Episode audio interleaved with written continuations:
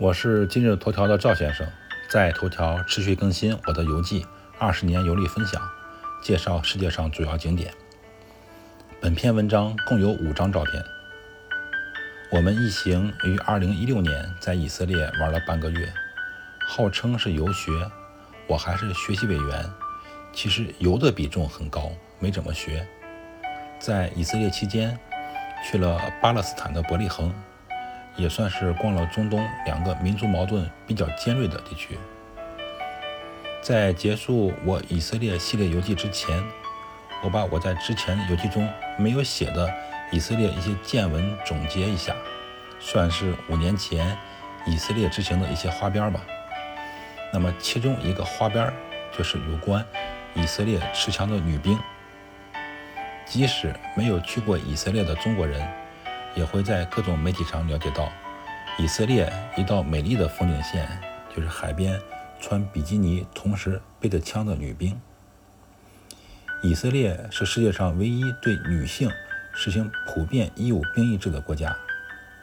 以色列1959年颁布的兵役法规定，除了已婚怀孕、有犯罪记录以及受到所信仰的宗教禁止者以外，其他年满年满十八岁的女性必须入伍服役。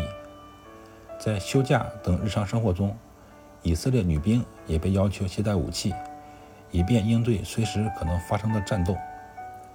所以在以色列街头看到携带武器的呃携带武器的女生呢，并不是特别稀奇。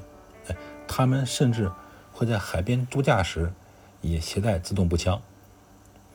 我们在以色列的首都特拉维夫，就住在海边的酒店啊，步行去海边，慢走也就五分钟的距离。航班落地在以色列之前呢，大家还聊是否有机会看到穿泳装带枪的女兵。很可惜，我们在以色列那段时间气温很低，没能下水。我们只是到了死海之后，在死海里漂浮，算是下水玩了玩。玩的时候呢。旁边也没有女兵，我们错过了好多。但是啊，但是我们在特拉维夫闲逛的时候，偶遇了一队士兵。呃，我估计啊，是长官带队去超市集体采购。队伍前排就是持枪的女兵，我冲他们摆了摆手，同时扬起了手中的相机，就示意能否拍照。带队的穿黑衣服女兵对我笑了笑，又竖起了拇指，表示拍照没问题。